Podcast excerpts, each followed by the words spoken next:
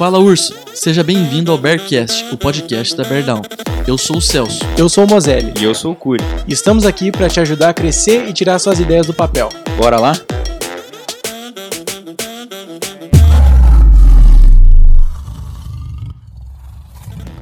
Está começando o Bearcast de número 3. É isso aí, tô aqui com meus parças e vamos para cima que hoje o tema é muito bom. Qual que é o tema, Mozelli?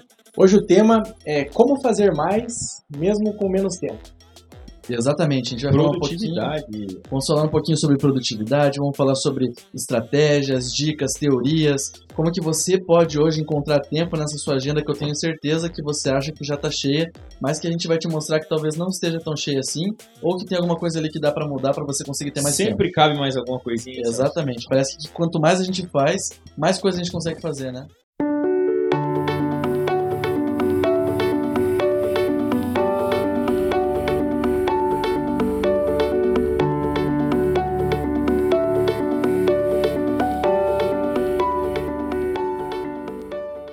E antes de começar nesse tema, galera, quem não conferiu ainda o último episódio do Bearcast, o Bearcast 2, qual que foi o tema, Celso? O tema do Bearcast 2. eu esqueci também. Cara, esqueci, velho. Me pergunta de novo. tá, mas antes da gente partir pro episódio número 3, qual que foi o tema do episódio número 2, Celso? Cara, muito boa pergunta. O tema do episódio 2 foi hábitos. Então a gente falou um pouquinho sobre como criar hábitos. Existem três etapas é, principais para a criação do seu hábito, que eu não vou falar aqui, mas se você ficou curioso, você pode ir lá assistir. lá assistir. Então a gente mostrou como que você pode transformar maus hábitos em bons hábitos na sua vida. E também falamos um pouco dos nossos hábitos, falamos um pouco de tudo, né? A gente fala bastante. Então, É, olha, deixa aí para você conferir, hein? opa, curti esse trocadilho. Só entendeu quem ouviu o último. O que que a onde que a pessoa pode assistir esse e o 2 se ela ainda não assistiu? Olha, ela tem tantas opções que ela pode até se perder se ela não se cuidar. Então ela pode ouvir no Spotify, na Deezer, no Apple Music, em todas as principais plataformas do podcast do Brasil e do mundo. Ô, louco. e também ouvir e assistir no YouTube. Então está Uhum. disponível na... Tá tudo lá. onde você quiser assistir, vai estar disponível. Sem cortes e sem censura. Tem vários cortes porque a gente fala muita besteira. Ei, deixa eu aproveitar a deixa aqui também. Se você ainda não me segue no LinkedIn, vai lá, arroba Beardown. Esse Pessoal, LinkedIn tem que explodir. hein? Segue a gente no LinkedIn, cara. É a melhor tarefa que você vai fazer na sua vida, com certeza. Às vezes eu tenho a impressão que o Curi ele vem pra gravação só pra falar do LinkedIn. Tipo, se a gente conversar sobre um outro assunto, se tiver um tema pro podcast, legal, é um a mais. Mas a meta dele é angariar seguidores pro LinkedIn, é isso mesmo, cara? Esse, esse LinkedIn vai explodir até o final do ano, vocês vão ver. Agora você imagina se explode mesmo, cara. O LinkedIn cara, vira o não, é, carro-chefe. não é imagina, tá? Já está explodindo, né? Com A gente já certeza. está muito mais perto do objetivo do que quando começou. E se você parar pra pensar, cara, o Curi é o que mais tem atuado nos objetivos internos da nossa empresa aqui, porque ele tá o tempo inteiro promovendo a meta dele. E a gente tá aqui é, é, perdendo tempo. Mas, tio, não percam tempo de vocês, não façam igual a eles, vão lá no Instagram, segue a gente no Instagram. Não temos Twitter ainda, quem sabe cheguemos lá, né? Quem Mas sabe? onde a gente tá mais? A gente tá no Instagram, a gente tá no LinkedIn, a gente tá no YouTube, a gente tá nas plataformas agregadoras de podcast, a gente tá no TikTok, No gente tá Quai. no Kuai. E principalmente queremos estar na sua mente, então fica muito ligado. Caraca, velho. ele tá ser evoluindo. Nossa. demais. Pessoal, entre os episódios anteriores e esse, o Curi começou um curso de é, é, locução, oratória e copyright. Ele tá fazendo de tudo aqui, ele tá. Nossa, tô muito orgulhoso.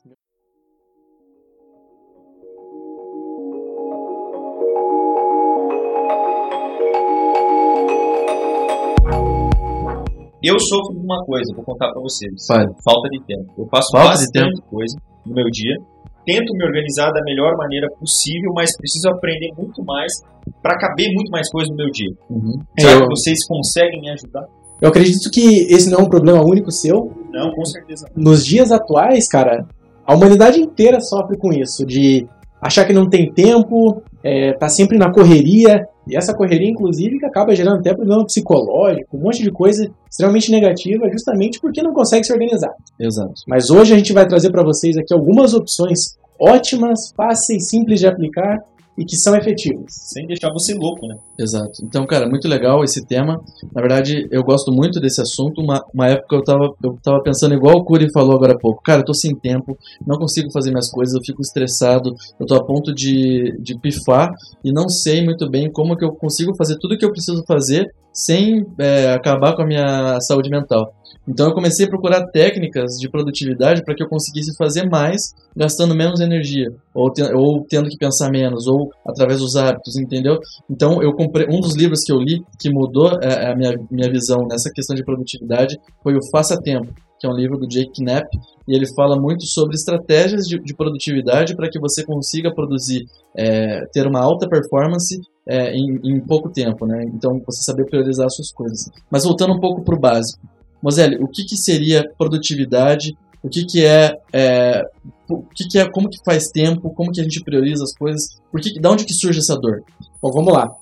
As pessoas elas costumam falar que não tem tempo, mas todas as pessoas do mundo, sem exceção, têm só 24 horas. Ninguém tem mais, ninguém tem menos, todo mundo mesmo tempo.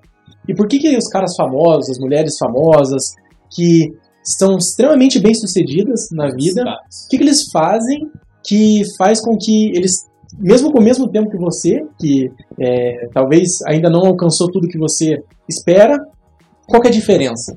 E aí um ponto importante que eu quero ressaltar é o seguinte: não é a falta de tempo, é a falta de priorização, porque se fosse a falta de tempo, os ociosos e os procrastinadores seriam as pessoas mais bem-sucedidas do mundo. Exato. Porque eles têm tempo sobrando e não fazem nada. Uma frase que eu gosto muito, ela diz que o tempo é o ativo mais justo que existe. Porque todos nós, sem exceção, temos a mesma quantidade de tempo disponível no dia, né? Então não importa se você é milionário, bilionário, se você não tem nada, é, você, a quantidade de tempo que tem para todo mundo é a mesma. E todo mundo vive mais ou menos até um, um mesmo ponto, né? Então, é, como que você aproveita esse seu tempo? Como que você organiza o seu, dia? Como que você prioriza as atividades que você tem que realizar? São as coisas que te colocam numa posição de alta performance ou numa, numa posição de baixa performance. Tá, legal. Então a gente falou que um ponto focal aqui é a priorização.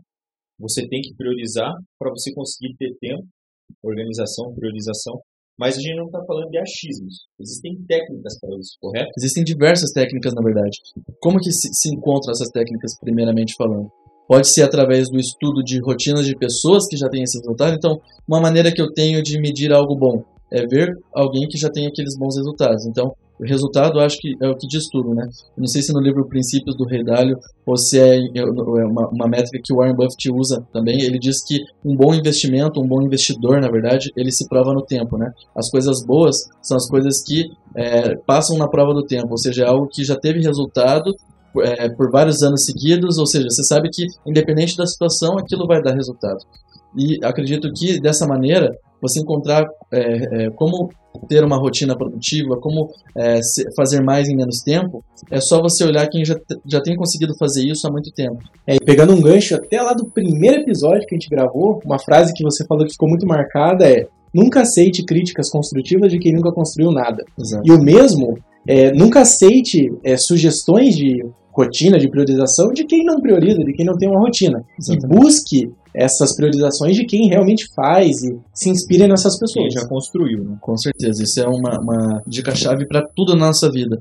Então, tudo que você for fazer, tente olhar e se espelhar em quem já tem os resultados que você quer chegar. E porque tem muita gente faladora que fala muito, que diz é, como que você tem que fazer as coisas, mas essa pessoa nunca chegou. Então, é claro que ela pode estar certa, pode, mas a chance é muito menor do que alguém que já fez. Né? Então, voltando um pouco para o nosso assunto aqui de rotina e de priorização, basicamente, o que, que você tem feito na sua vida de errado para que você não esteja conseguindo fazer tudo o que você tem se proposto a fazer.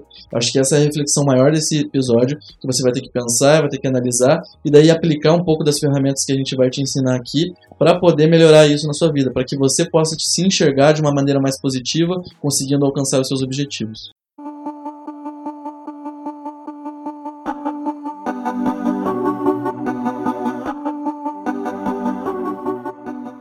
Perfeito. Existe muito hoje em dia aquela questão de que você tem que fazer muito, muito, produzir, produzir, produzir. Todo momento que você está acordado, você tem que estar tá produzindo.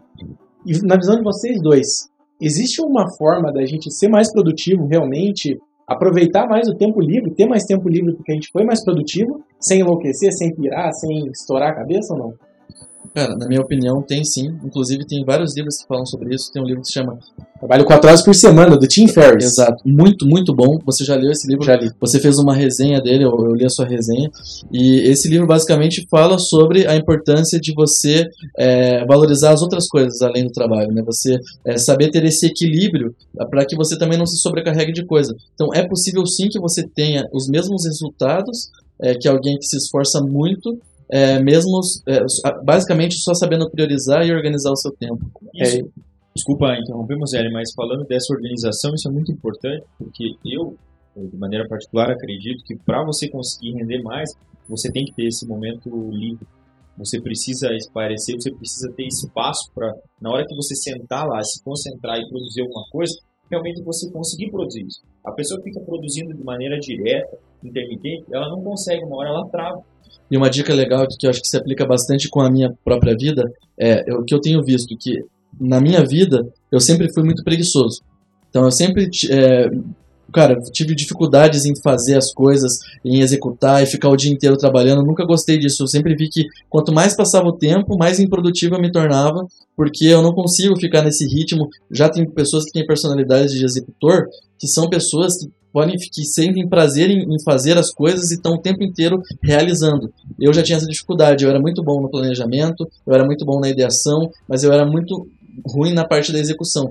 E com isso eu comecei a criar técnicas é, é, digamos, mais criativas de realizar as mesmas coisas que estava todo mundo fazendo, é, despendendo muito tempo, eu fazia com muito mais velocidade porque eu desenvolvi uma técnica melhor, uma maneira mais inteligente de se fazer as coisas. Porque, basicamente, eu não queria ter que fazer o trabalho duro, eu queria poder fazer do jeito mais fácil. É, então, um resumo breve do que a gente falou aqui: você pode se inspirar, então, em outras pessoas de sucesso que já fazem o que você gostaria de fazer e você pode também criar suas próprias técnicas. Exatamente, não existe uma regra, né? Acho que para tudo na vida não existe uma regra única. Então, por isso que existem diversas teorias, existem diversos é, livros, diversas pessoas profissionais que falam sobre todos os assuntos possíveis para que você possa ver as diferentes opiniões, opiniões e formar a sua própria. Se adaptar ao que melhor funciona para você, né? Exato. Às vezes, até voltando um pouco no gancho do hábito que a gente falou no último episódio, muitas vezes existem hábitos que as pessoas dizem que são hábitos de sucesso, que não necessariamente são hábitos de sucesso para você, não vão funcionar para você. E a gente já vai entrar um pouco nesse assunto sobre o que as pessoas de alta performance dizem que você tem que fazer,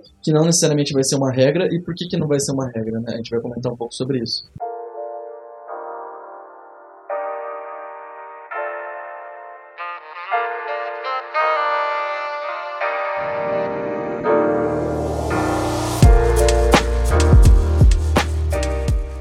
Mas falando é, das técnicas, Rosélio, você que é um cara que adora ler e buscar coisas novas assim, conta pra gente uma técnica para priorizar, para melhorar o tempo para produzir mais.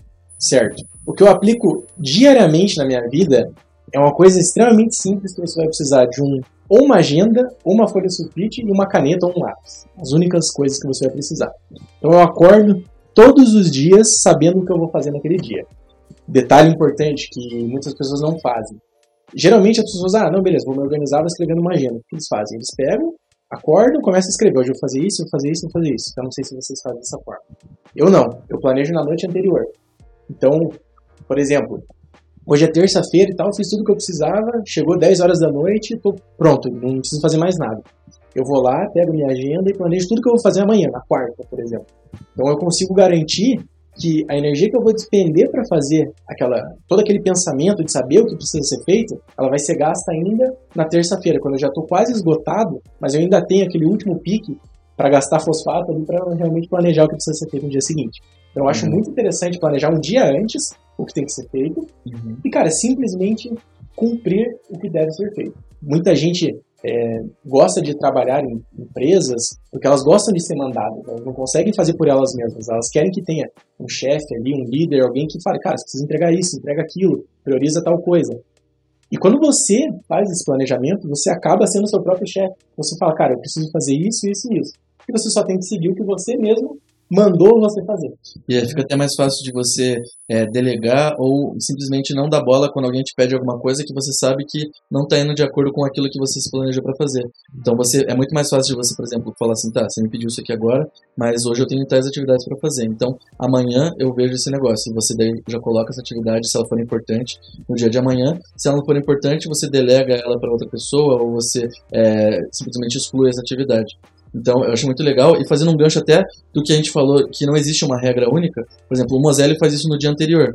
Para mim, isso já não funciona. Isso é legal, porque a gente pode ver visões diferentes é, de como aplicar um, um, um, mesmo conteúdo. Eu, sempre que eu planejo o meu dia no dia anterior, eu vou dormir pensando nas coisas que eu tenho que fazer no outro dia. Então, para mim, a minha rotina noturna fica um pouco mais difícil eu tenho dificuldade daí de dormir e tudo mais. Então eu prefiro fazer no, assim que eu acordo. Então eu acordo, faço minha rotina matinal, tomo meu café da manhã assim. e aí que eu planejo o meu dia, porque para mim funciona melhor dessa maneira. Mas existem tantas pessoas que falam que o que eu tô, da maneira que eu faço é boa, como existem pessoas que falam que a maneira que o Mozelli faz é boa. E vai do, do, seu conhecimento, daquilo que você tenta fazer na sua vida e a maneira que você se sente melhor. Não existe uma regra. Se adaptar. Exato. E você, Curi, como que você faz? Não, eu faço bem isso, é parecido também. Né? Eu acordo, vou lá preparar meu café, tenho meu bloquinho de anotações e começo a colocar todas as atividades que eu preciso cumprir no dia. E a partir do momento que eu sentei para executar, eu já não coloco mais nada. Então eu já estou executando. É, eu já, aí eu já sou um pouco diferente. Eu planejo no dia anterior, como vocês não fazem, né, que seja mais certo ou mais errado. Só que eu gosto, às vezes, de flexibilizar determinadas atividades. Sim. Então, se surge uma coisa muito urgente, eu largo mão de fazer o que já tinha planejado, algum dos itens, e faço o que precisa ser feito. Às vezes surge uma coisa que eu penso, cara, isso aqui não é, não é urgente, mas se eu fizer, talvez vai me animar para fazer o resto que eu preciso fazer. Às vezes eu coloco, por exemplo, é, era para eu estar fazendo uma coisa, um relatório. Eu falo, cara, não, eu vou parar agora e vou assistir um vídeo no YouTube seja qual for, seja sobre alguma gameplay, seja sobre produtividade, seja qualquer coisa. E às vezes aquele vídeo me motiva, cara. É um vídeo de produtividade, produtividade e eu falo, cara, pô, que massa, agora eu vou fazer o que eu precisava. Então, eu tinha destinado duas horas para fazer aquele item principal, eu gastei 15 minutos para inserir uma coisa nova, que eu queria dispersar um pouco a cabeça de tudo que eu já tinha feito antes, e adicionou um combustível ali para aquelas duas horas eu consegui resolver em uma hora, talvez. Sim. Então, para mim, funciona muito bem essa flexibilização. Já é diferente do Curi, que ele prefere Sim. planejar e fazer o que está lá. E essa flexibilização, eu entendo também, acho legal, e eu estava tendo um problema com ela. Porque eu trabalhava e eu não conseguia, sempre eu estava flexibilizando, porque é, toda vez meu chefe vinha ou alguém vinha me pedia uma coisa para fazer, ou eu sabia que tinha uma entrega para um cliente de alguma coisa, eu precisava fazer, e eu não sabia daí cara, eu tiro essa atividade que eu coloquei, mas então meu planejamento diário não serve para nada. E ficava nessa, nessa, nesse negócio e eu descobri uma ferramenta, que é a matriz de Eisenhower, que a gente vai falar dela daqui a pouco, que me ajudou a saber, cara, como é que eu priorizo minhas atividades dentro da já lista que eu já fiz de manhã. Mas voltando um pouco pro assunto que a gente estava falando sobre a, a, as coisas que normalmente as pessoas de alta performance fazem e que não necessariamente vão ser uma regra para todo mundo. Existem várias coisas que se você for procurar vídeos no YouTube, livros e ler, você vê que várias regras que as pessoas dizem que você precisa ter para ter um sucesso, na, na verdade, você, não necessariamente são, né? Uma delas que eu acredito que é bem polêmica é o clube das 5 da manhã, né? Tem várias pessoas que dizem que para você ter sucesso na vida, você precisa acordar às 5 da manhã, porque as pessoas de alta performance acordam às 5 da manhã e isso vai mudar a sua vida. Só que não necessariamente. Mas ele fala um pouquinho sobre isso. Eu acredito fielmente que não é a hora que você acorda, é o que você faz depois da hora que você acordou. Então, se você acordar às 5 e ficar sem fazer nada até às 10, era melhor ter acordado às 10 e começar a fazer 10 e 15, Exato. por exemplo. É, outro ponto negativo disso é que muitas pessoas elas têm uma rotina muito esticada. Vão até 10, 11 da noite na faculdade, no trabalho, o que for. Elas chegam em casa às 11 da noite, tem que jantar, tomar banho, vão dormir uma da manhã e querem acordar às 5. Uhum. Não funciona. Você precisa descansar, você precisa ter seu tempo de sono. É, ao mesmo tempo que tem umas que podem dormir mais cedo. Sim. E elas sentem que elas funcionam, porque elas já testaram por várias vezes, elas funcionam mesmo melhor de manhã. Então elas acordam às 5, às 5 e 15 elas já estão lendo, já estão, talvez, aplicando o milagre da manhã, que, eu, que o, o, livro Milagre da Manhã Sim. ensina. E a, existem, no livro Milagre da Manhã, são seis passos que você tem que cumprir. Você pode fazer seis passos de 10 minutos cada um, é, que daria 60 minutos, daria uma hora, ou você pode fazer o, o micro milagre da manhã, que você faz cada um dos passos em um minuto. Você demora seis minutos para fazer tudo. Cara, tem gente que faz, como o próprio livro diz, o milagre da manhã na parte da tarde. Sim. Então vira o milagre da tarde, porque ela trabalha a noite inteira e acorda uma hora da tarde, por exemplo. Então ela aplica quando ela acorda. Uhum. Então isso leva justamente a gente a concluir que não importa o horário, e sim o que você define para fazer e o que você faz especificamente. E existe também, a- além disso, é, fora as- o, que já existe na nossa vida, né, que são aqueles, as particularidades de cada um, ou seja, se você estuda até tarde ou trabalha até tarde e tudo mais. Fora isso, também existe um fator científico que diz é, que existem pessoas diferentes, de diferentes biotipos que se chamam de sono. Então, existem pessoas que são naturalmente mais é, propícias para acordarem mais cedo, pessoas que são que têm o, o, o, o seu corpo mais preparado para acordar um pouco mais tarde, pessoas que são mais produtivas em horários específicos do dia, ou seja, das 10 da manhã até o meio-dia e das 3 da, da tarde até as 5. Então, existem pessoas que têm esses diferentes biotipos que fazem com que é, a gente seja tão diferente como a gente é. E às vezes você entender você mesmo, você se conhecer e saber que, cara, por exemplo, eu quando acordo de manhã, eu já tentei aplicar a rotina das 5 da manhã até das 4. Eu, do momento que eu acordo até dar umas 9 horas da manhã ali, eu não consigo produzir nada mentalmente. Então, quando eu tentei fazer essa rotina, eu tentava trazer atividades, por exemplo, que eu não precisasse pensar. Eu ia para academia, eu, eu corria, fazia alguma coisa que, que não precise pensar, porque minha cabeça não está funcionando nesse horário, porque o meu biotipo não é favorável para isso. Agora, eu consigo facilmente ficar até madrugada dentro, produzindo alguma coisa, escrevendo um texto, lendo um livro. Eu ainda consigo absorver muito conteúdo, mesmo tarde da noite. Que pessoas que já gostam de acordar muito cedo não conseguem. É, chegam uma- 10 horas da noite, aquela pessoa não consegue raciocinar mais. Então, essas são as diferenças que, além das nossas particularidades, também nos formam que você tem que entender como você funciona na hora de implementar qualquer hábito que seja. Perfeito. E no livro Princípios do Ray Dalio, que a gente comenta bastante aqui, ele tem um tópico específico que se chama Entenda que a mente das pessoas funciona de maneira diferente. Ou seja, no trabalho, as pessoas. Às vezes você pede para uma pessoa fazer atividade X, ela demora duas horas. Uma outra pessoa, para fazer a mesma atividade X, demora 20 minutos. Significa que a pessoa, a primeira que você pediu, é ruim? Não, significa que ela é boa em fazer outras atividades. E o mesmo se encaixa quando a gente está falando num planejamento de rotina, de produtividade. Se você quer imitar a produtividade do Elon Musk, do Warren Buffett, de qualquer um famoso aí, cara, provavelmente não vai dar certo. Vai ter, vai ter, provavelmente alguma coisa lá dentro pode dar certo, mas dificilmente tudo dará, né? Banho gelado, alguém já tomou? Meu Deus do céu. Eu de novo. Jamais faria. Eu nunca faria também. Time, eu sou o laboratório de experiências aqui da Verdão. Ele testa tudo e a gente só fica ali na espreita. Eles ficam me julgando toda vez que eu tento fazer. Mas eu já tô falando de antemão para me comprometer com vocês e com eles, que eu vou gravar vídeos pro YouTube tentando novamente implementar todas essas coisas que eu já tentei é, até as que eu sei que não vão dar certo. Mas eu vou tentar para mostrar para vocês o porquê que não deu certo, o meu diário ali, todos os dias eu falando um pouquinho sobre o que aconteceu. Por quê? O banho gelado é uma delas. Eu tentei implementar, só que eu tentei implementar junto com vários outros hábitos. Eu falei isso inclusive na nossa live de hábitos. Foi muito radical. né? Fui muito radical. Tentei mudar a minha vida inteira de um dia para o outro. E isso não funciona. O seu corpo toma um susto e tenta criar vários tipos de bloqueio para que você não continue nessa empreitada. E o banho gelado é um negócio que também o pessoal comprova, que te dá um ânimo, e para mim deu. O que, que acontece? Quando você entra num banho gelado, é horrível. Então você fica lá dentro, é horrível. Mas se você fica 20 minutos, por exemplo, dentro de uma banheira gelada ou dentro de chuveiro gelado, você tem é, benefícios para a sua musculatura, para todo o seu sistema imunológico. E quando você sai desse banho, é a melhor sensação do mundo, cara. É igual, acho que você, por exemplo, arrumar a cama e cumpriu a primeira meta do dia. É, quando você toma um banho gelado e sai, você vê que nada no seu dia pode ser mais difícil do que aquele banho que você já teve. Então, você se sente o guerreiro ne é, neandertal que consegue conquistar todas as coisas da sua vida.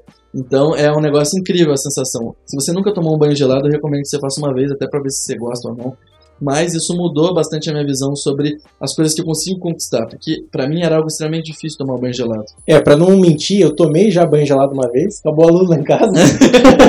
Tive que tomar 10 horas da noite um banho num gelo de Curitiba. É Cara, difícil, é Não, mas eu não.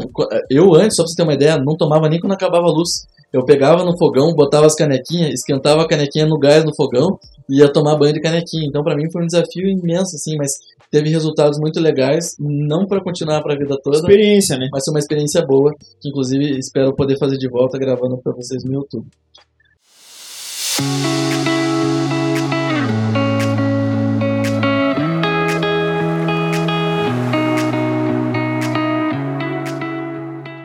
Show de bola! Vamos tentar fazer agora uma aplicação muito prática para quem está ouvindo a gente, para os ursos Sim. que estão acompanhando nosso trabalho.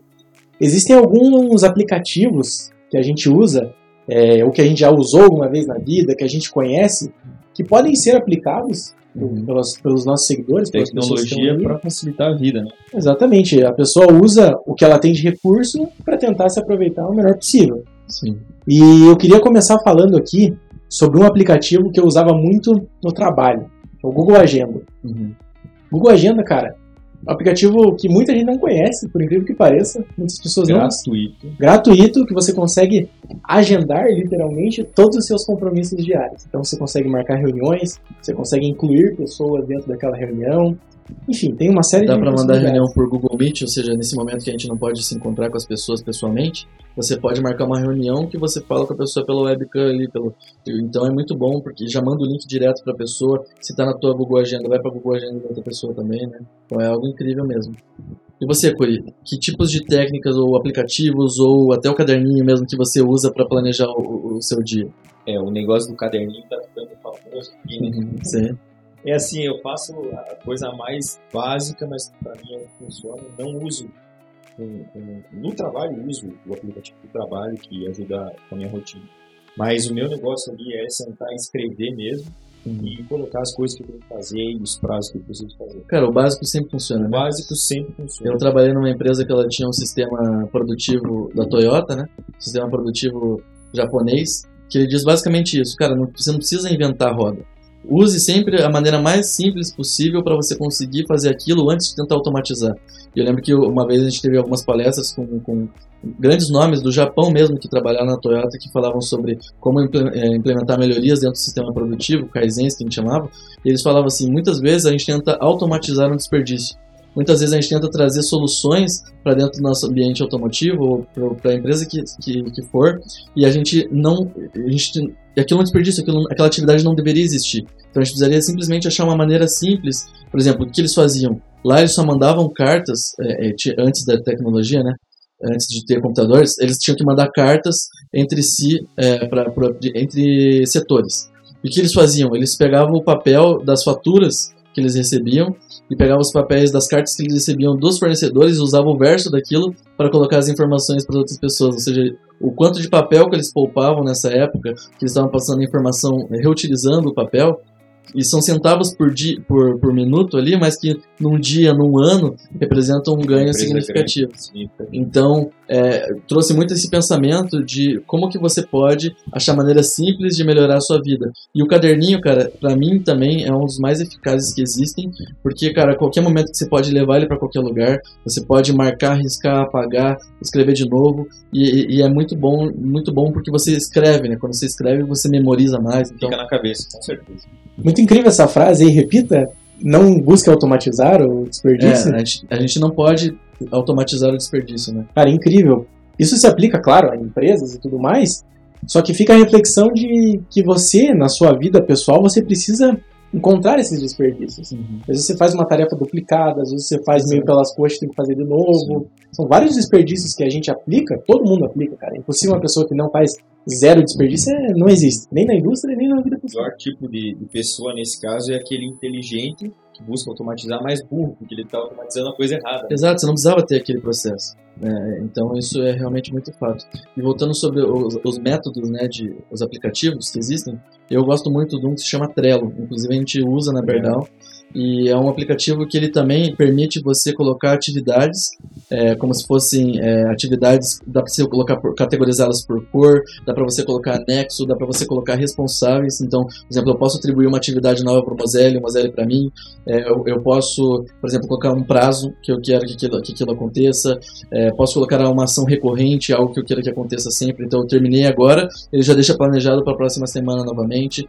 E ele funciona no sistema Kanban que a gente chama, que também é um sistema da indústria, mas que é um sistema de cartões. Basicamente, você tem uma atividade, você tem as primeiras atividades que são as que têm que ser feitas, e aí você tem uma fila de atividades que vem depois que essas atividades começam a ser feitas. Então, ele prioriza para você. Então, você coloca lá o que é importante, de acordo com os prazos, ele te diz: ó, você precisa fazer isso aqui antes, você precisa fazer aquilo depois.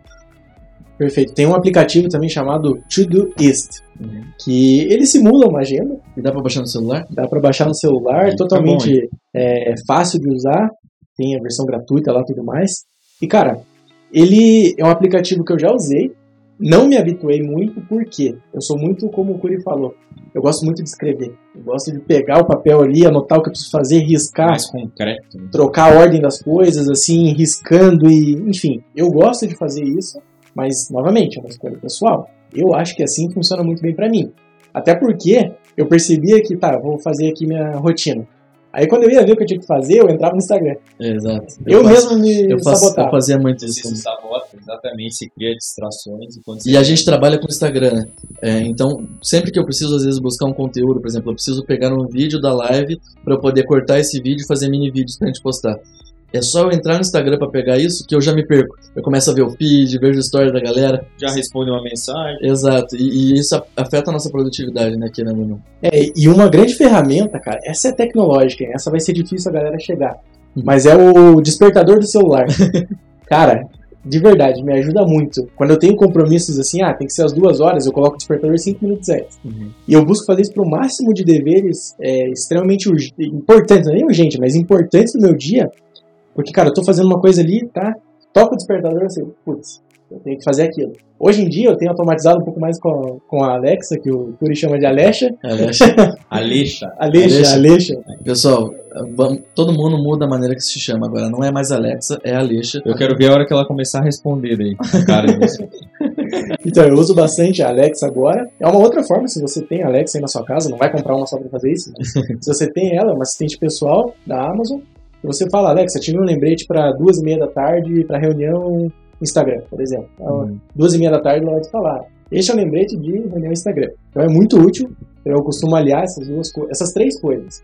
O, a agenda física, que eu escrevo, rabisco, os despertadores, que eu gosto de usar bastante, e também a Alexa para me falar. Mas a Alexa uhum. nada mais é do que o despertador um pouco Sim. mais inteligente. Legal. Cara, muito massa.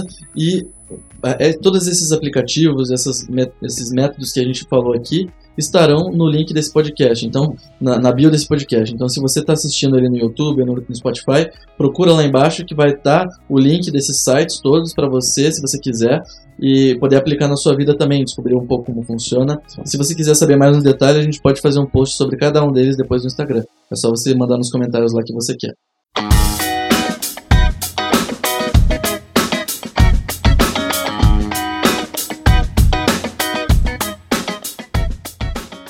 É, falando dessas técnicas, vocês que são os caras das técnicas aí, fale um pouquinho sobre uma técnica que entra muito bem, encaixa muito bem nesse tema, que é a técnica Pomodoro. Que Legal. não é, é a do tomate, mas não é o do molho do tomate. Cure sempre com as sacadinhas dele, né, pessoal? Mas o que, que a gente vai falar? Eu acho que é bom a gente falar sobre a técnica Pomodoro, mas a gente vai falar sobre outras. Então a gente vai agora te passar dicas e como que você pode é, alcançar resultados melhores no seu dia a dia. Como que você faz tempo, né? Igual eu falei do livro Faça Tempo. Como que você faz tempo? Tá, como que eu faço tempo na prática? Então vamos lá. Agora é a hora que você pega o caderno e começa a anotar. Até porque muita gente, às vezes você fala, baixa esse aplicativo, baixa aquele, é uma tarefa tão simples de fazer que ela fala, cara, não, não me chama tanta atenção. Depois eu faço. Mas quando você fala, cara, é uma técnica que você tem que fazer desse jeito, depois desse um passo a passo, costuma atrair mais as pessoas e elas têm mais interesse em fazer. Então pode ser que você que está ouvindo agora se inspire em uma delas. Com certeza. E, igual a gente falou no começo, pode ser que não funcione para você. Então, o que vale é você testar e veja como que funciona para você. Então, entrando um pouco na produtividade, o problema principal da, da, produtividade, o que faz com que a gente não tenha tempo na nossa vida, não são as atividades que a gente faz são as distrações. Então, o que mais rouba o seu tempo, se você somasse o quanto de tempo que você perde no dia nas coisas que realmente não, não os desperdícios que a gente falou que não pode automatizar. É chamado na indústria de NVA, atividades sem valor agregado. Exato, exatamente isso daí. As atividades que não agregam valor ou as insaturações, a gente consegue, se a gente eliminar isso, você consegue hora para fazer o que você quiser. Então, como que a gente encontra técnicas que fazem com que eu elimine esses desperdícios? E uma dessas técnicas é a técnica Pomodoro. A técnica Pomodoro, a gente já fez um post sobre isso no Instagram. Ela basicamente divide o seu tempo de maneira que quando o seu cérebro vai pensar em é, se distrair ou em fazer alguma coisa que não é produtiva, você já volta uh, ele pro, pro eixo e faz com que ele produza de novo. Então, como que ela funciona na prática? A gente vai dividir o seu horário em duas horas e meia. Então, as suas atividades vão demorar ali uma técnica, um, um ciclo da técnica Pomodoro demora duas horas e meia. E dessas duas horas e meia, como que a gente faz para dividir o tempo? Os primeiros 25 minutos você passa produzindo. Então, nesse momento, elimine tudo que é tipo de distração no seu entorno. Então, se você não vai usar o seu celular para fazer esse trabalho, coloque ele no modo avião, deixe ele longe de você, no silencioso. Se você, é, se você sabe que no meio das atividades você para para tomar um café, quem faz isso? É uma técnica de, de procrastinação muito, muito conhecida. Quando uma coisa está difícil, você vai entrar num assunto ali, cara, quer saber, vou pegar um café. A gente faz muito disso e nessa você perde ali 5, 10 minutos. Às vezes você vai no café, você para para conversar com a pessoa que está na cozinha. Então, foca ali, ó, 25 minutos de atenção plena naquilo que eu estou falando, de bear down. 25 minutos de atenção plena na atividade que você está fazendo. Então, cara, 25 minutos eu vou produzir aqui sem parar. Deu os 25 minutos, coloca o despertador, igual o Mazeli falou, ele te avisa, você vai ficar 5 minutos aí ah, livre para você fazer o que você quiser. Mas também não pode deixar passar de 5 minutos. É um tempo, um respiro para sua mente, porque você ficou tão focado ali que ela precisa dar uma pausa para você continuar sendo produtivo. Pera aí, deixa eu ver se eu entendi. Então eu vou sentar a bunda na cadeira e vou fazer com foco extremo essa atividade. Digamos que eu tenho que fazer um relatório, tá? Vou colocar na prática. Preciso fazer um relatório e esse relatório vai demorar duas horas e meia, é isso? Ou uma parte dele pode demorar duas horas e meia? É que assim, o, o ciclo inteiro dura duas horas e meia. Pode durar duas, duas, horas e meia, pode durar cinco horas, pode durar sete horas e meia, pode Perfeito. durar quanto tempo você precisar para fazer. O número de ciclos necessários. Exato. Mas a técnica é a seguinte: ela faz com que o seu cérebro é, descanse, tenha os tempos de descanso necessários para que ele não ache que você está forçando ele o suficiente a querer buscar a todo momento te distrair. Então, o nosso cérebro, quando a gente está sobrecarregado, pode ver, sempre que você está ansioso para alguma coisa, ou quando você tem alguma coisa muito importante para fazer, você tem uma dificuldade maior em focar. Então, se você quebra o tempo em 25 minutos, o seu estado de flow ali precisa ser muito focado. Então, ajuda muito a você conseguir produzir realmente o que você precisa. Certo. Então, 25 minutos com foco extremo, 5 minutos fazendo o que eu bem entender, eu posso dar uma volta Pode fazer casa, o que você quiser. Mexer no celular. Pode fazer carinho no cachorro, pode Show comer um biscoito, pode falar com a Leixa, pode fazer o que você quiser. Então, e isso aí se repete quantas vezes? E calma, calma. Então fechamos 30 minutos. Fechamos 30 minutos. Tá, ok. Mas eu falei que eram 2 horas e meia, né? 2 horas e meia. Tem mais tempo aí. Esses primeiros 30 minutos é o primeiro ciclo que a gente fala. Acabou 5 minutos, bota o despertador também, porque a nossa tendência é ficar mais do que 5. Então, deu 5 minutos, você volta para mais 25 minutos. E pode ser da mesma atividade ou pode ser de outra atividade. Eu, pessoalmente, recomendo que seja de outra atividade. Tá? Porque é, é, eu acho que para mim produzo, eu produzo mais, eu engano mais o meu cérebro quando eu mudo o foco. Quando eu me mantenho sempre no mesmo foco, começa a ficar cansativo para minha cabeça é, pensar naquela mesma coisa. Então, um ponto importante, ó, eu discordo. Na minha filosofia, eu já tentei aplicar é, essa técnica, por exemplo, e eu percebia que se eu fizesse os 25 minutos, descansasse 5, nesses 5 minutos, na verdade, era um ócio criativo para mim. Sim. Ele funcionava como, putz, dá para eu fazer de um outro jeito, dá para eu melhorar essa ideia que eu tive. Sim. Então eu voltava para o mesmo tema. Mas isso é uma coisa pessoal. Sim. Então a gente vê que funciona para qualquer uma delas e é, é uma ótima aplicação. Já para mim, esses 5 minutos eles têm, que ser, eles têm que ser totalmente desligados da atividade que eu estava fazendo. Porque se eu, se eu parei de trabalhar, mas eu continuo pensando naquilo que eu estava fazendo, eu ainda estou trabalhando minha mente para aquilo que eu estava fazendo. Então, nesses cinco minutos, eu realmente tento usar ele na técnica para poder parar de fazer aquilo que eu estou fazendo. Então, eu vou tomar um café, vou conversar com a minha mãe, vou conversar com alguém que está no, no, ambiente de trabalho, e aí eu, eu, eu esqueço o que eu estava fazendo para poder voltar e aí focar de novo. E daí eu posso usar, por exemplo, os meus 25 minutos para pensar, para falar assim, agora eu não vou meus 25 mesmo. Eu, eu quero produzir agora, mas a minha produção não vai ser execução vai ser planejamento.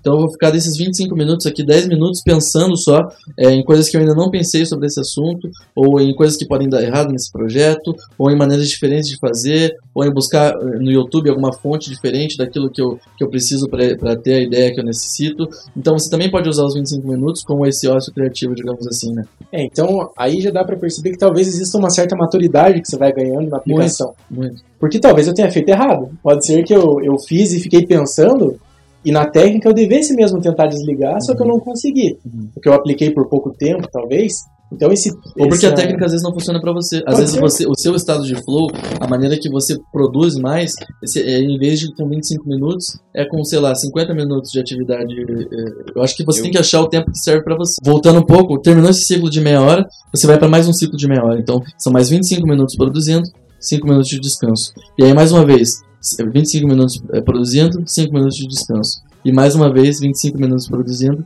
e 5 minutos de descanso. Então, ao todo, foram quatro ciclos de produção e descanso. Então, a gente tem quatro ciclos disso. Acabou esses quatro ciclos, provavelmente os 5 minutos que, que sobram lá não vão mais ser suficiente para fazer com que a sua cabeça é, descanse o suficiente para você entrar num outro assunto, ou para você continuar aquilo que você estava fazendo. Então aí vem um ciclo de meia hora de descanso. Então daí nesse próximo ciclo é meia hora para você esquecer o que estava fazendo, para você é, é, sei lá, comer alguma coisa, para você conversar com alguém, para você mudar o foco daquilo que você estava. E mudar o foco pode sim ser fazer uma outra atividade que não tem nada a ver com aquilo que você estava fazendo, mas é para você descansar sua mente, para ser algo leve para sua cabeça. Tá. Então fechou o ciclo aí da técnica Pomodoro por, por completo, né? Você vai repetir isso quantas vezes for necessário. Eu acho que o segredo ainda está em entender que, por exemplo, tá, mas eu estou gastando ali meia hora mais 4 vezes 5 minutos, são 50 minutos de desperdício. Só que, cara, se você for ver só 50 minutos de desperdício em 2 horas e meia, é muito pouco comparado com o tanto que você perde é, naturalmente se você faz atividade sem ter as pausas. Porque você, às vezes, se perde no pensamento. Às vezes você não está fazendo atividade 100% focada. Então a produtividade tua nessas duas horas e meia, tendo as pausas, é muito melhor. Inclusive tem uma história que eu queria contar rapidinho antes de você falar, que é sobre uma empresa. Essa empresa, ela produzia, eu não lembro qual era o produto que ela tinha, mas só eram trabalhadoras mulheres. Só as mulheres trabalhavam nessa indústria e produziam. E elas tinham lá o serviço de 10 horas, elas trabalhavam por 10 horas produzindo. E aí entrou uma nova pessoa, na, uma nova mulher na presidência dessa empresa e ela falou: a partir de agora a gente vai fazer um intervalo de uma hora entre é, as horas de trabalho. Então a gente vai trabalhar 9 horas e vai ter uma hora de intervalo de almoço. E ela viu que as mulheres conseguiam produzir muito mais, era uma produção artesanal, manual ela viu que as mulheres conseguiam produzir muito mais por causa desse, desse intervalo que ela colocou. E reduzir falha também, né? E reduzir falha, re... enfim, o, o, o é, teve muito benefício financeiro para a empresa. E daí ela falou assim, cara, se uma pausa melhorou, será que duas pausas melhoram? E ela, em vez de fazer só uma pausa, ela fez duas pausas de, meia hora, de uma hora, ou seja, elas estavam trabalhando oito horas, só que elas trabalhavam lá é, três horas, tinha uma hora de pausa, trabalhava mais tanto, uma hora de pausa e trabalhava mais tanto. E aí ela viu que dobrou a produtividade do quanto elas estavam produzindo. E ela foi fazendo isso e aumentando, e ela viu que o número, é, o número chave eram quatro. Então, com quatro pausas de meia hora cada uma, é, dentro do, do, do, ciclo lá do, do, das horas trabalhadas, ela conseguia fazer com que as mulheres tivessem o máximo de produtividade possível, considerando as horas trabalhadas. Então, ela viu que a importância da pausa ela ganha tanto na parte de, de, de, defeitos, que ela elimina defeitos, ela aumenta a produtividade, as pessoas conseguem fazer mais, as pessoas conseguem estar mais focadas, reduz o risco de acidente, porque as pessoas estão mais conscientes daquilo que elas estão fazendo. Ou seja, a pausa para nossa mente é algo extremamente importante para a gente conseguir realizar coisas com mais eficiência.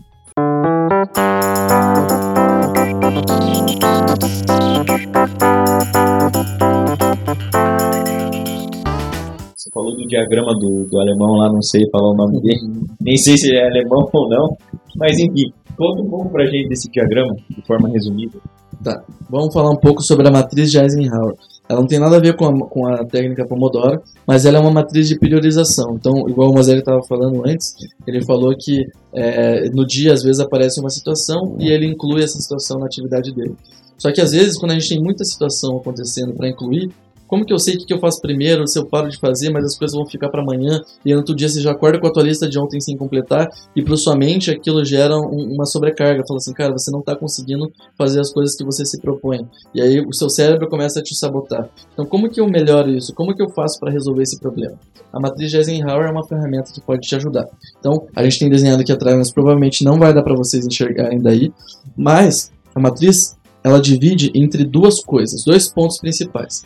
Existem atividades na sua, na sua vida que são importantes e existem atividades na sua vida que são urgentes. O que, que é uma coisa importante? Uma coisa importante é uma coisa que, que gera um benefício ou, se não feita, gera um ônus é, significativos. Pode ser financeiro, pode ser mental, pode ser é, de relacionamento com, com, a sua família ou com seus colegas de trabalho. Então, algo importante é algo que gera um impacto significativo. Tá? E algo urgente é algo que, que tem prazo, ou seja, que precisa ser feito até, determinado, até determinada data e está muito próximo dessa data. Então, e existe diferença, né? Nem tudo que é importante é urgente, nem tudo que é urgente é importante. Então a gente vai categorizar em coisas importantes e não importantes, e coisas urgentes e não urgentes. Então, o primeiro quadrante, pense, pense nisso como um quadrado dividido em quatro. Você faz um risco na vertical e um na horizontal nesse, no meio desse quadrado. O primeiro quadrante, que é o da esquerda superior, são as coisas importantes e urgentes. Ou seja, é o que você precisa fazer o quanto antes e que tem um impacto significativo nos resultados. Então, pode ser financeiro, enfim, já falei. Então, aquilo é, é o primeiro quadrante, é a sua prioridade. O segundo quadrante é as coisas que são importantes, mas não são urgentes. Ou seja, isso tem um impacto significativo, mas não é urgente, eu não preciso fazer agora. Eu posso fazer depois. No terceiro quadrante, que é o da esquerda e embaixo, é aquilo que não é importante, porém é urgente. Então, uma coisa que não é importante, mas é urgente, por exemplo. Ah, alguém me ligou, eu preciso, por exemplo, o, o, o, o é 9 horas da manhã e ele precisa postar story para Berdão. Cara, isso não necessariamente é importante, digamos, pro, pro, pro resultado financeiro da Berdão, mas ele é urgente porque ele precisa ser feito até determinado horário. Então isso fica na terceira matriz ali. E depois no quarto quadrante, que é o da direita e embaixo, é o não importante e não urgente. São aquelas coisas que alguém pede para você fazer, é, que você sabe que não tem resultado é, significativo e também você não precisa fazer agora. Então isso aí você basicamente esquece. Como é que eu ajo em relação a cada uma dessas coisas? Primeiro, no primeiro quadrante, o quadrante urgente e importante. Esse é o faça. Você precisa fazer essa atividade primeiro. Então, se você tem várias coisas para fazer e uma dessas coisas ela é urgente e importante, você esquece as outras. É. Tá, vamos tentar ver para a gente trazer um pouco mais pro cotidiano o máximo possível. Tá. As atividades mais básicas que a gente precisa fazer. Talvez no importante e urgente, que é o primeiro quadrante que você está falando, seja almoçar, talvez, porque você está perto do horário do almoço e você está morrendo de fome e está com dor de cabeça já. Isso pode entrar ali, por exemplo, ou não? Pode ser. Você tem que fazer, não. Ninguém vai poder fazer por você. Eu tenho um exemplo que talvez seja um pouco melhor. Por exemplo, já são é, 10 horas da noite e você precisa acordar no outro dia 5 horas por algum motivo. O seu sono é algo que é importante para você, para você conseguir desempenhar as atividades no outro dia e é urgente porque já está perto da hora que se você dormir depois disso, você vai, vai afetar o seu outro dia. Então a gente pode dizer que se à noite, no horário da noite lá, chega um determinado momento, o seu sono tem que ser a sua prioridade. Você tem que priorizar dormir para você ter as suas 7, 8 horas de sono do que você fazer alguma outra coisa. Isso tem que ser a prioridade número um na sua vida. Tá, o próximo quadrante qual que é? O próximo quadrante é o programa que a gente chama. O importante e não urgente. Se tem alguma coisa que é muito importante, mas que não é urgente, Cara, vai lá na tua agenda e coloque, eu vou fazer isso aqui amanhã às duas horas da tarde. Mandar um e-mail para um cliente assim que pode ser aquela hora. Por exemplo, é, eu preciso fechar um contrato de um cliente. Então, cara, isso é muito importante, mas não é urgente. Por exemplo, se eu fechar hoje ou amanhã, não, não tem importância, a não ser que esse cliente esteja saindo da cidade, daí se torna urgente e vira o faça. Mas se não, se o cara tem a possibilidade de, de, de te encontrar amanhã, ou na sexta-feira, ou em outro, é, em outro horário, você programa isso para fazer depois, porque existem coisas mais importantes que são essas coisas que você tem que fazer agora. De novo, no mais, nas necessidades mais básicas, talvez entre escovar os dentes ali. Pode ser. Às vezes você come um chocolate, cara, é importante você escovar os dentes para não atingir de nenhuma maneira negativa sua arcada dentária ali. Sim. Mas, cara, é urgente, você precisa no exato se momento fazer. agora ou daqui 20 minutos. É, exatamente. Se eu puder fazer daqui duas horas, por exemplo, comi às 10 da manhã, eu quero escovar, eu quero almoçar daqui a pouco e, sei lá, uma hora da tarde eu quero escovar, eu acho que Pode esse ser. seria um exemplo básico que é aplicável nesse quadrante. Aquele do delay foi a, a, a, questão dos stories que você comentou, né? Sim. É, então, você tem que postar, ele acaba sendo urgente, de certa forma, mas não é importante, então você vai delegar a função. Isso, o deleg, então, é aquele terceiro quadrante que eu falei. É urgente e não importante. Se existe uma coisa que não é importante, e aí o, o importante e não importante ele é relativo, tá, gente? Pode ser que a sua, para sua função aquilo seja importante, mas para o teu chefe não é importante. Por isso que o teu chefe pede para você fazer. Porque ele está delegando uma atividade que, se ele fizer, ele não vai estar tá agregando valor, ele não vai estar tá cumprindo a função dele. Então, por exemplo, digamos que é, o Moselli, ele é chefe do, do, do, nosso departamento financeiro. O Curi. O Curi é o chefe do nosso departamento financeiro aqui da Berdal. Só que a gente precisa emitir é, alguns boletos para pagar as contas dos aplicativos que a gente paga na internet, enfim, de alguma parceria que a gente fez. O Curi, ele é o chefe do departamento.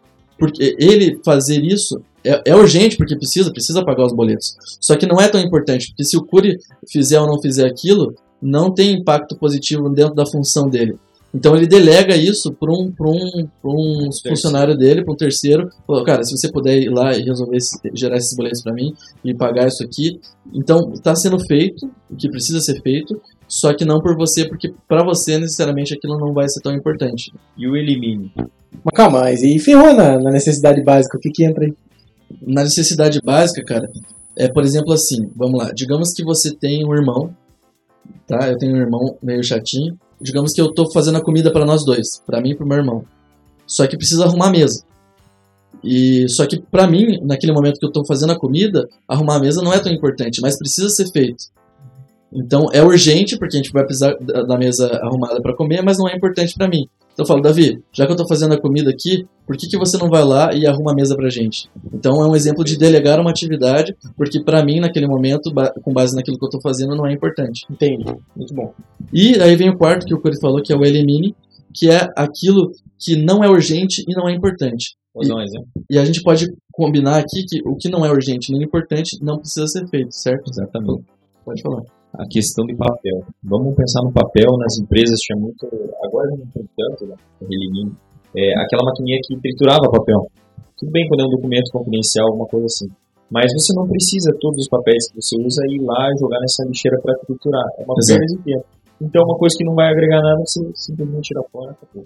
Exatamente, ótimo exemplo. Então, é, o elimine é o seguinte: o Elimine ele pode também ser atividades que em algum momento vão ser urgentes, não importantes. Ela pode ser uma atividade que você vai delegar em algum momento. Mas se não é o momento ainda, nem pense em delegar. Por exemplo, cara, essa, essa, isso aqui é, tá longe de, de, de precisar acontecer e não é importante, esqueça isso. Jogue isso na. Não precisa jogar fora na lixeira, mas deixe isso em algum momento que quando aquilo passar a ser urgente, aquilo venha ao seu, seu olhar novamente. Então, esqueça isso. E, e quase 100%, 80% das coisas que a gente se propõe a fazer, normalmente estão nesse não importante, não urgente, que são as coisas que tomam o maior tempo nosso no nosso dia e fazem com que a gente perca, às vezes, de, de vista as coisas que realmente são importantes. Talvez, em, em qual desses quadrantes aí entra o, o ocupado em coisas não importantes, sabe? O, o cara que ele fala, ó, eu preciso fazer um relatório importante, mas antes eu preciso ir lá comprar uma lâmpada para minha empresa, porque, cara, se eu não comprar essa lâmpada, eu não consigo fazer o um relatório. Esse eu cara, faço ocupado, sabe? Sim, esse cara aí, ele é um exemplo do cara que procrastina. Então é um cara que ele precisa fazer uma coisa que é importante, que é o, o relatório, precisa fazer o relatório, mas ele está tentando achar coisas ali do terceiro quadrante para ele fazer, para ele não ter que fazer a coisa importante. Então é, ali, se, se esse negócio que ele precisa falou, ele falou que é urgente, isso aqui é urgente porque acabou a luz aqui do negócio. Mas não é importante para você, cara. Qual é o teu trabalho? Meu trabalho é fazer relatório. Então trocar lâmpada é importante para você? Nem um pouco. Então, cara, por que, que você não liga para alguém, para o pessoal da manutenção? Por que, que você não liga para alguém que, que não está desenvolvendo uma atividade Beleza. importante nesse momento para essa pessoa fazer isso por você?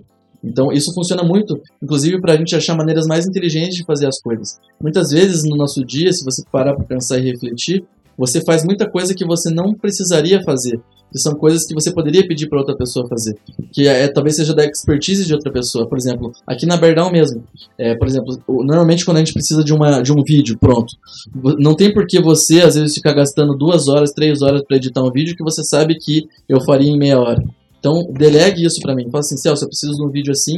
Eh, da mesma maneira que se eu precisar, por exemplo, que a gente é, faça uma chamada para ação no TikTok, no Instagram, gravar um vídeo, eu também não preciso é, pensar no roteiro, ficar montando, tentando gravar, porque eu sei que você, essa, essa é a tua expertise. Então, a gente saber entender qual é o nosso papel dentro das atividades que a gente tem para fazer e as coisas que realmente são importantes e urgentes e saber categorizar cada uma delas dentro da matriz faz total diferença para você ocupar melhor o seu tempo com as coisas que realmente importam. É, quando você faz sozinha essa análise de valor de cada uma das atividades, você gera muito mais performance para você, você gera até, é, de certa forma, um pouco mais de sentido no que você está fazendo, porque você sabe, cara, eu tô fazendo isso que realmente é importante, você não está procrastinando em nada. E quando você aplica isso em grupo, você gera uma certa sincronia Sim. entre as pessoas. Porque você sabe, cara, a minha função é fazer essa, então eu vou delegar o que não é minha função para outra pessoa. E ao mesmo tempo ela faz isso com outras pessoas. Sim. Então é um ciclo que vai girando, todo mundo vai se retroalimentando e no final o resultado é muito melhor. É sempre melhor para a companhia, né, que eu digo, mas para um grupo de pessoas que têm o mesmo objetivo. Então, é, basicamente essa é a matriz. Se vocês quiserem saber mais, a gente também pode falar sobre, mais sobre isso dentro do, do, dos nossos outros canais. E daí tem uma terceira técnica, que é a última que eu gostaria de falar, que é para a gente partir para a parte de alta performance para frente. Mas, existe uma técnica chamada GTD, que é o Get Things Done, que é fazer as coisas, faça as coisas em português, né? É uma técnica também que eu, eu, já tive um curso sobre isso na empresa que eu trabalhava e ela diz sobre como que a gente pode fazer para ser mais produtivo, eliminando os desperdícios, é, sabendo, enfim, e te ensina várias técnicas legais. Entre elas, uma delas é o de limpeza das coisas que não importam. Então, você eliminar os desperdícios. Então, eliminar os desperdícios e as distrações. Então, a primeira coisa que você precisa fazer para você conseguir produzir mais é tirar tudo aquilo que tira o seu foco. Então, se você vai cada 5 minutos pegar um café, cara, de, é, tira a caneca de café de perto de você, ou se você não gosta de tomar café, deixe ela é, já cheia, uma térmica cheia do seu lado, para que você não tenha que levantar para buscar café, para que você não tenha que ficar pausando o seu, o seu tempo de trabalho ali para se distrair. Então, da mesma maneira, por exemplo, no e-mail. Quando, quanto mais e-mail tem lá, cara, mais difícil é de você saber o que é importante, urgente. Então, o que, que eu fiz no meu e-mail? eu apliquei a matriz de Eisenhower no meu e-mail. Cada e-mail que chegava na minha caixa de entrada, ele já ia direto para algumas das caixinhas. Então eu tinha a caixinha importante, urgente, importante não urgente, urgente não importante, não importante não urgente. E aí tudo que chegava eu já jogava para essa caixinha. E o meu dia começava eu mexer arrumando isso, depois eu esqueço minha caixa de entrada, foco primeiro na primeira lista que é a do urgente e importante, faço tudo aquilo que tenho para fazer, terminei de fazer, vou para a segunda. Cara, olha que baita insight. Isso é legal. Você mesmo. classificar o seu e-mail. Exato. Você pode fazer o Q1, Q2, Q3 e Q4. Exatamente assim. quadrantes. Nossa, muito bom, cara. Então, o, é, essa é uma mistura boa do, do GTD com a matriz de Eisenhower. Mas o GTD diz basicamente, cara, elimine do seu e-mail tudo que te distrai, tudo que, que já, você já resolveu. Cara, se você já resolveu um problema, apaga esse e-mail, cara. A não ser que ele tenha algum arquivo que você precise depois, mas daí salva esse e-mail numa pasta, é, salva ele como arquivo, esse e-mail, deixa salvo e apaga da sua, da sua caixa de entrada. Então elimine as coisas que podem te distrair, que podem embaralhar ali a sua mente e fazer com que o tempo de reação seja microsegundos a mais, mas que faz diferença no final do dia, tanto na sua, na, na sua capacidade mental de produção, quanto na, na limpeza das coisas que você tem.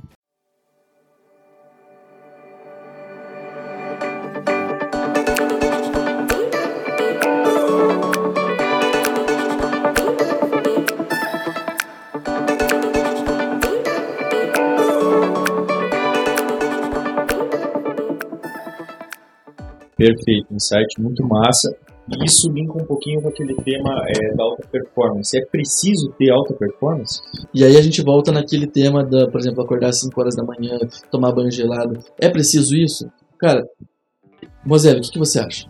Minha visão é o seguinte: se a gente for fazer um resumo de todas as técnicas que a gente falou aqui, sejam as técnicas mais elaboradas, sejam as coisas assim de anotar no papel, todas partem da mesma premissa: priorização tudo você precisa priorizar. Se você prioriza, você vai ter tempo, inevitavelmente. Então, eu acredito que a alta performance, como ela é vendida muitas vezes hoje, é, ela não está correta. Porque a pessoa fala, cara, faça, faça o tempo inteiro. Acordou às 7 da manhã e vai dormir às 10, em nenhum desses momentos você pode estar sem fazer nada. Você sempre tem que estar produzindo alguma coisa. Eu acredito, com base em todas essas técnicas que a gente falou, que não. A gente acabou de provar que se você não tiver um descanso, se você não tiver um, uma leve distração é, voluntária e não involuntária, que você realmente queira se distrair, a alta performance não vai existir. Você vai estar se enganando, você vai ser o falso ocupado, que eu dei o exemplo da lâmpada que a pessoa vai comprar, e no final você vai ser uma pessoa que não, não alcança aquilo que você quer. Que tem os mesmos resultados que todo mundo. Você tem os mesmos resultados achando que você está fazendo diferente. Sim. E não é esse o objetivo. Você aplica tudo isso justamente para você fugir dessa, dessa mesmice, dessa mediocridade, que é, que é estar na média. Então, eu acredito que sim, é importante ter uma vida de alta performance, porém que seja planejada. Seja uma, como você falou no, no exemplo do e-mail, você investia um bom tempo da, do início do seu, da sua jornada para selecionar o que você ia fazer. Então as pessoas podem pensar, não, mas eu estou gastando tempo para fazer isso. Não, você não está gastando tempo. Você está pegando certo tempo que você é, usaria para sair fazendo na louca. É, até acho que foi Einstein que falou uma vez, se ele tivesse uma hora para resolver um problema mundial, ele passaria 58 minutos pensando e 2 minutos executando. Uhum. Então o planejamento é a parte mais importante. Sim. Então, é, finalizando o pensamento. Sim, acho que deve-se é, buscar uma alta performance com base em princípios que te façam é, ter uma saúde mental para você buscar aquela alta performance, tem uma técnica envolvida que mais te agrade e que de fato tem resultado. Não é para você correr atrás e não chegar em nada. Eu tenho dois comentários sobre isso que você acabou de falar. O primeiro é, cara, por que a galera acorda às 5 da manhã? Por que a galera toma banho gelado? Eu acho que naturalmente são maneiras de tentar evitar essas distrações que a gente está falando. Ou se a gente voltar até para o nosso tema de hábito, é uma maneira de você conseguir encontrar aquele gatilho. Então, o que, a gente precisa fazer para poder desencadear todas as outras coisas que a gente precisa fazer. Então, o acordar cedo, às vezes, vai poder fazer com que, cara, quando eu acordo às 5 da manhã, não tem tanta gente acordada, não tem tanta notícia, não tem tanta post novo no, no, nas redes sociais. Então, de, de, alguma maneira, aquilo faz com que você se distraia menos. Então, mas não necessariamente essa maneira vai ser a melhor maneira de eliminar desperdício para você. Então, às vezes você consegue encontrar uma outra maneira que, mesmo acordando às 7 horas da manhã, você consiga é, os mesmos resultados e ter uma alta performance. E aí acho que existe uma diferença entre alta performance e auto performance. Então, alta performance com U é a sua performance de você. E eu acho que particular. é a sua particular. E acho que na verdade isso é o mais importante. Por quê?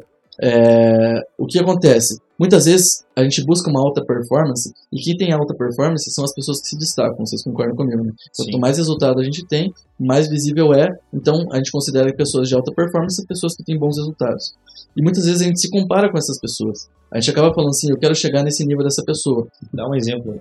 Por exemplo, é, digamos que você gosta de jogar futebol e você se compara com os jogadores profissionais. Cristiano Ronaldo, o cara é o dia inteiro treinando. Exato, exatamente, exatamente. Por exemplo, o Cristiano Ronaldo, ele treina o dia inteiro, ele tem um talento absurdo e a gente se compara muito com você que joga, por exemplo, na categoria de base é, do coxa aqui em Curitiba. Você se compara com o Cristiano Ronaldo e você fala, cara, eu acho que eu não tenho tanto talento assim.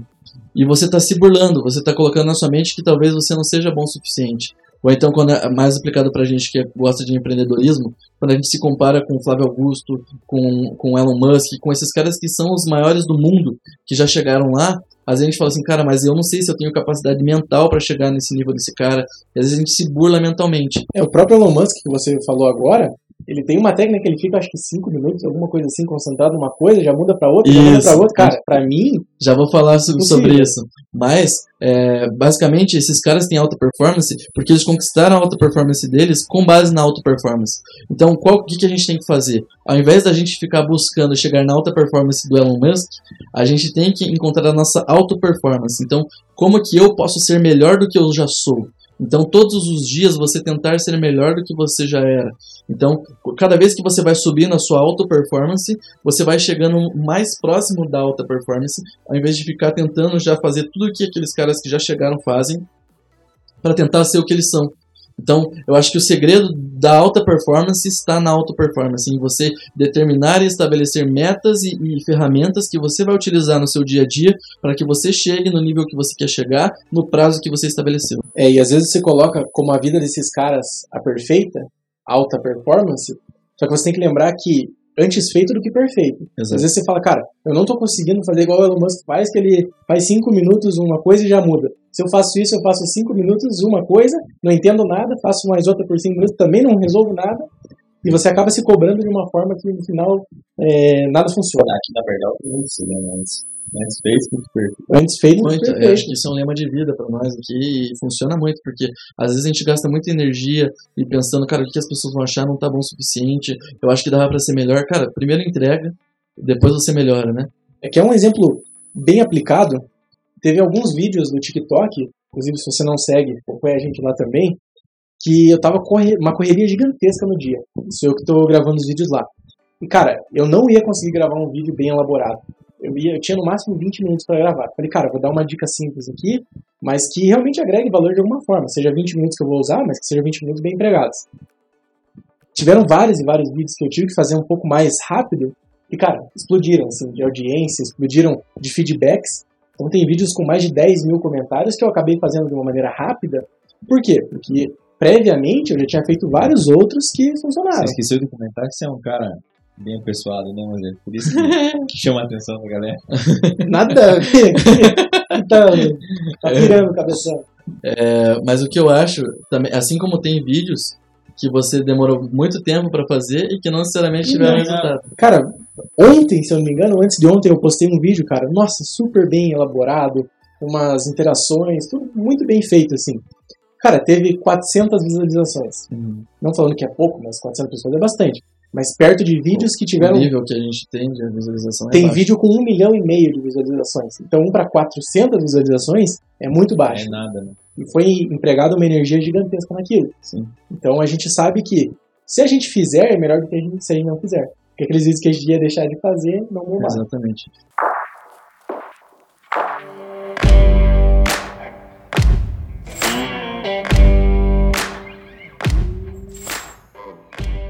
Muito legal. E você comentou agora há pouco sobre a rotina do Elon Musk. Caso você queira se inspirar, eu, assim, recomendo que você tente, mas não use isso como regra para sua vida, tá? O Elon Musk é um cara que ele não passa mais de 5 minutos fazendo uma, uma mesma atividade. Então lembra que eu falei sobre a regra Pomodoro, a técnica Pomodoro e os 25 minutos? Aí ele já não. Pra- Ele criou a própria dele, a técnica Elon Musk, que ele fica 5 minutos fazendo uma atividade e os próximos 5 minutos ele muda completamente o que ele estava fazendo. Então, digamos que você tem 5 coisas para fazer, ele começa 5 minutos fazendo a primeira, daí 5 minutos fazendo a segunda, 5 minutos fazendo a terceira, quarta. A única coisa que ele não faz dessa maneira são as reuniões que ele tem com o grupo gerencial e com, enfim, com acionistas e tudo mais. Isso ele despende mais tempo. Mas tudo aquilo que ele precisa desenvolver, o que ele precisa fazer, ele aplica essa, essa técnica dos 5 minutos. Inclusive, não sei se ele aplica essa técnica para leitura, mas o Elon Musk também é muito conhecido por ler um livro por semana. Ele lê um livro por semana, todo ano, é, no mínimo, e, e é um cara que lê muito, inclusive, tem o hábito da leitura que a gente falou um pouco no, no podcast passado. Se inspirou no Mosaico. Exato. Quem dera. Quem dera. E aí? Posso dessa vez falar a nossa enquete? Por favor, O Curi. Bearcast Oi. passado Por favor. passou na trave, né? Então vamos lá, você que está nos ouvindo aí, preste muita atenção. A gente quer saber, você vai responder ou com sim ou com não. Para você que está ouvindo aí no Spotify, é, para você que não está ouvindo no Spotify, você vai pegar e comentar para a gente quando você conseguir, né? E aí, você planeja o seu tempo ou você é tipo o Zeca Pagodinho, só deixa a vida me levar, deixa rolar? Cara, o Curi sempre vem com uma piadinha, né? Um, um negócio assim, cara. Gostei bastante, Curi. Gostei muito dessa apresentação da pergunta que você fez. Muito bom. Eu, Eu, acho, que, também, eu cara. acho que depois dessa, pessoal, é, o Curi merecia que vocês entrassem no nosso LinkedIn lá Vai lá e, E dê- dê uma moral pra ele. Pessoal, sério, eu tava dando uma passada no LinkedIn, eu entrei no perfil da Berdão. Cara, que qualidade, Tá cara. voando, hein? Muito bem Só feito. conteúdos. Muito bom. Quem não Aí, conhece é. o LinkedIn vai dar uma olhada, prestigia o trabalho do Curi, porque olha, tá incrível. Inclusive, Obrigado. se, se você vê alguma publicação no LinkedIn da Berdão, comenta, Curi, muito bom trabalho. Porque olha, tá muito bem A feito. gente tenta levar muitos insights e coisas positivas. né? Bom demais. Bom demais. Então, Então não esquece de responder a enquete, né? responda a enquete no Spotify, lembrando que essa enquete está disponível no Spotify. A gente tem uma surpresa? Podemos postar isso aqui? Vamos, vamos postar, vamos postar uma foto também, pessoal, do quadro que tá aqui atrás da gente. Mas calma, não é uma postagem no feed. No dia que sair esse podcast, Isso. a gente vai postar a foto do quadro que inspirou a gente em todo esse podcast, com as técnicas que a gente falou, resumidas em uma só é, imagem para você.